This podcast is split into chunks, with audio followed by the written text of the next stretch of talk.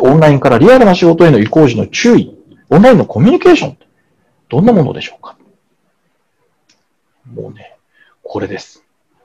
ウェブコミュニケーションに合わせたコミュニケーション技術が必須ですよということを皆様にはお伝えをしておきたいと思います。じゃあ、どんな技術がありますか？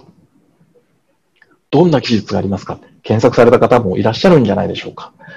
今、私どもジェックでご案内している、まあ、ジェック全体でも私が皆さんにご案内していることで言うと、おまあ、ざっと思いつくだけでこのくらいあります。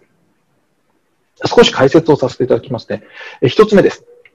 自分自身がどのように映っているのかを常に確認、意識をしていただきますようにお願いいたします。えー、こういったオンラインでテレワークなんかの場合についてはですね、カメラが映ってますね。このカメラの中でしか自分の印象というのは皆さんにお伝え、相手に伝えることができないんですね。果たして自分は印象よく相手から見えてるかどうかということは意識をしていただきたいと思います。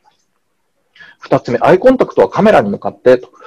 これはもう今、皆さん目の前にはいらっしゃらないわけですけれども、今、私も心がけてこのパソコンのですね、このカメラ真ん中にあるんですけれども、このカメラに向かって今お話をさせていただいております。皆様から見ていてですね、えー、いかがでしょうか私と目線が合っているというふうに感じれるのではないかなというふうに思います。どうしてもこう横見たりですとか、資料を見ようとしてこうなってしまったりとかってしがちなんですけれども、こうするとすごく横を見ている印象になってしまいますので、できる限りこうして目を見ていただくということが大切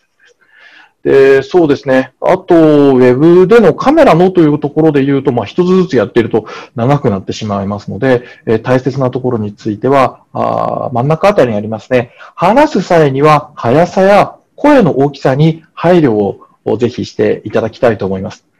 目の前で話しているのとは違います。マイクですとか、あるいはスピーカーを通して相手に声が伝わるということになります。当然、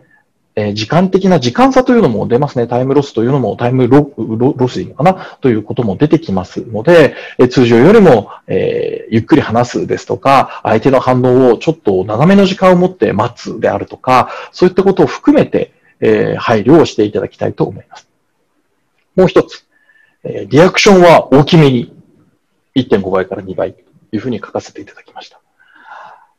えー、こう、どうしても喋ってるとですね、こう、こう固まってしまって、こう、直立してこうで、あま、立ってるわけじゃないですけれども、こうしてしまうことあるんですけれども、できる限りこう大きくうなずいて、相手に画面をですね、中で相手が聞いてるんだなというふうに見せるということも大切になります。